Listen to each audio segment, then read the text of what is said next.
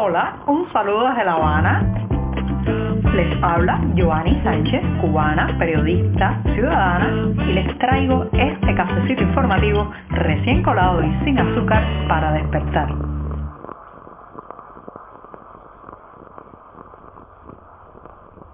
Hoy estamos estrenando mes, sí, estamos dando los primeros pasos en el último mes de este año. Además es miércoles, el mismísimo centro de la semana, el día atravesado, una jornada que ha amanecido despejada, pero muy, muy fresca aquí en la capital cubana después de una madrugada con bajas temperaturas y comenzaré hablando de las diferencias del discurso económico. Sí, este primero de diciembre de 2021 tocaré el tema de lo que se dice hacia afuera para tratar de convencer a los inversionistas extranjeros y el discurso, el discurso hacia adentro. Pero antes de decirles los titulares voy a pasar a servirme el cafecito informativo, me apuro para que no se enfríe. Ya les dije que la temperatura está bastante fresca aquí en La Habana,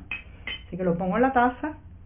lo dejo a mi lado unos breves segundos y mientras tanto les comento los titulares principales de hoy. Ya les decía que este miércoles iba a empezar hablando del maquillaje de la situación económica que se da en el discurso hacia afuera para intentar, para intentar que los inversionistas extranjeros metan las manos en el bolsillo. En un segundo momento, mientras el país y las familias pierden cada día pues capacidad económica, mientras muchos productos se alejan de las mesas cubanas, la opulencia, pero también la desmemoria histórica se dan la mano en el nuevo centro inaugurado aquí en La Habana, dedicado nada más y nada menos que a Fidel Castro. Mientras tanto, en un tercer momento, parlamentarios sudafricanos exigen información sobre la golpiza que sufrieron varios estudiantes de ese país aquí en Cuba, pero parece que la respuesta es lenta y tibia. Y por último, recomendarles una exposición de la reconocida artista cubana Tania Bruguera, que está por estos días inaugurando una muestra en Milán, Italia. Presentados los titulares, servido el café, ya, ya el mes puede empezar. Si eres de los que te gusta estar bien informado, síguenos en 14ymedio.com.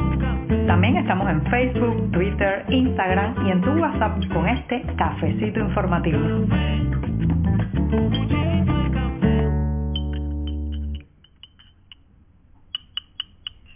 No voy a revolver mucho el café porque ya les dije la temperatura está fresca y no quiero que se me enfríe, así que me doy rápidamente este primer sorbito del día de un café amargo, pero siempre, siempre necesario.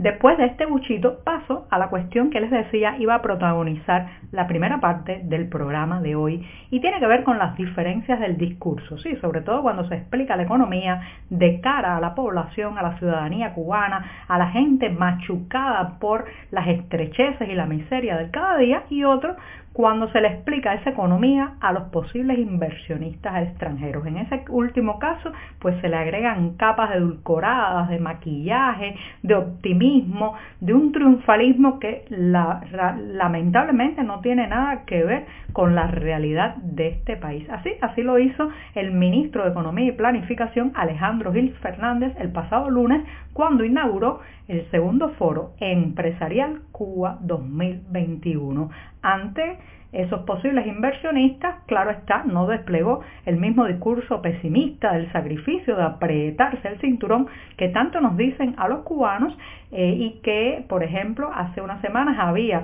este mismo ministro anunciado la caída del Producto Interno Bruto en un 13%. Y a esto, señoras y señores, hay que quitarle la parte que tienen de estadísticas infladas, de números distorsionados, de productividad que nunca existió más allá de los papeles,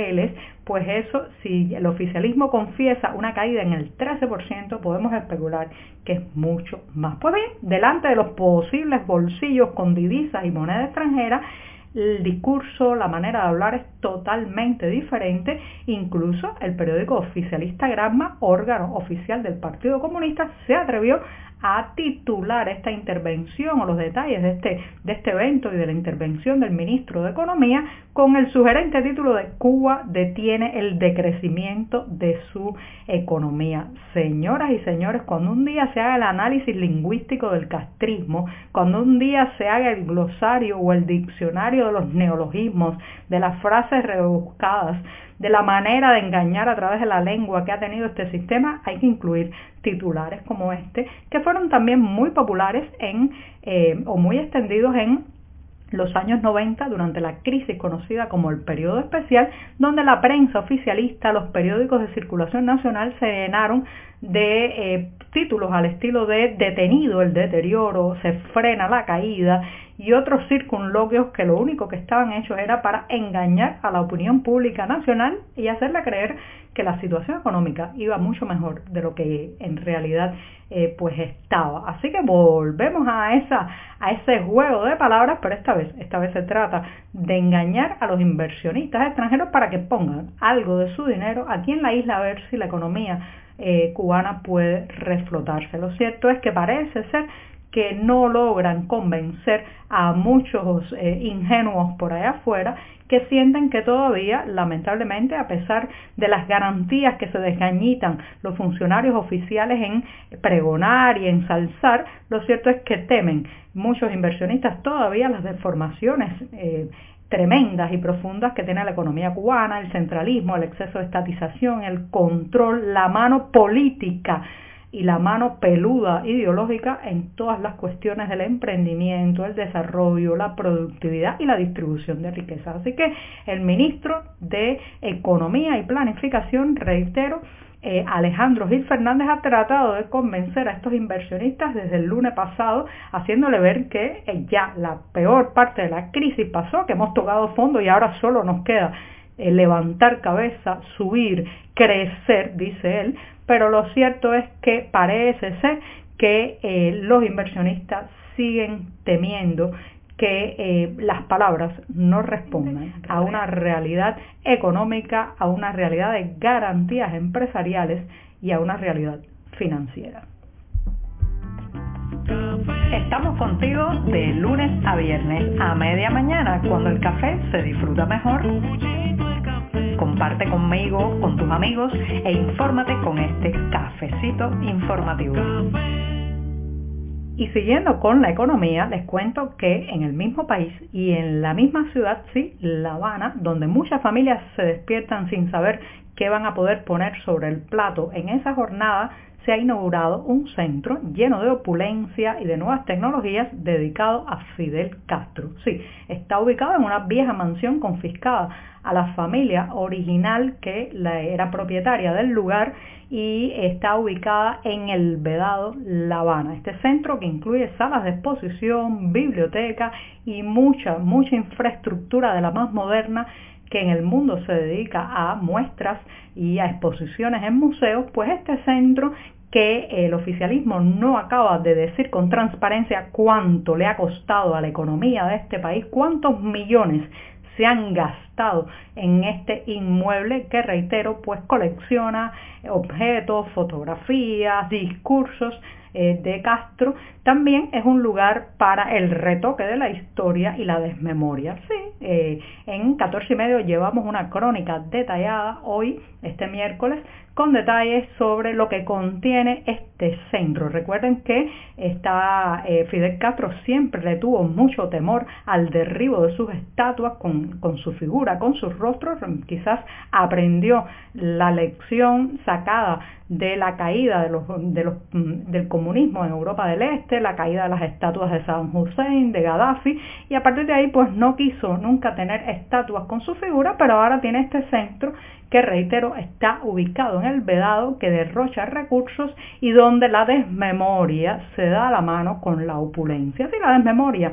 porque en las exposiciones que contienen sus salas se pasan muy por arribita por los desastres, los descalabros, los errores y las meteduras de pata de Castro, como la zafra de los 10 millones, la ofensiva revolucionaria de 1968, el apoyo a la entrada de los tanques a Praga y otras, otras lindezas, podemos llamarle así, del dictador cubano. ¿Recuerdan el incidente que contamos en este programa sobre la golpiza, los malos tratos y la violencia que recibieron varios estudiantes sudafricanos que cursan estudios en la Facultad de Ciencias Médicas de Santa Clara a partir de una fiesta entre alumnos que derivó en un llamado a la policía y reitero estos malos tratos por parte de los uniformados cubanos contra los estudiantes de medicina de Sudáfrica. Bueno, pues ese incidente sigue dando de qué hablar y ahora parlamentarios en Sudáfrica están pidiendo explicaciones a las autoridades universitarias de Villa Clara y eh, pues están presionando para que se haga una investigación que saque a la luz los motivos para esta desproporción en la violencia policial. Lo cierto es que parece ser que la parte cubana se toma todo esto con calma y con tibieza y está tratando, está tratando de alargar la respuesta y enfriar la situación. Incluso tiene aliados dentro del propio gobierno sudafricano que dicen que no, que fueron los estudiantes los que se excedieron poniendo música hasta altas horas y que no quieren reconocer lo desmesurado de irrumpir en un centro universitario, golpear a estudiantes desarmados por el simple hecho de hacer unos festejos juveniles.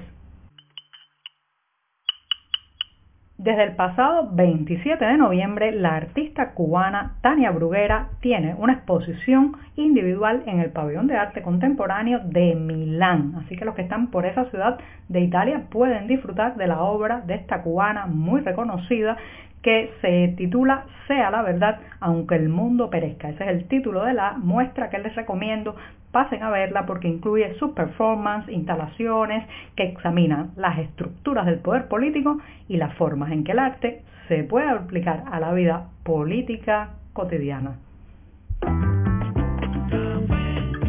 Hoy es todo. Te espero mañana a la misma hora. Síguenos en 14medio.com. También estamos en Facebook, Twitter, Instagram y en tu WhatsApp. No olvides, claro está, compartir nuestro cafecito informativo con tus amigos.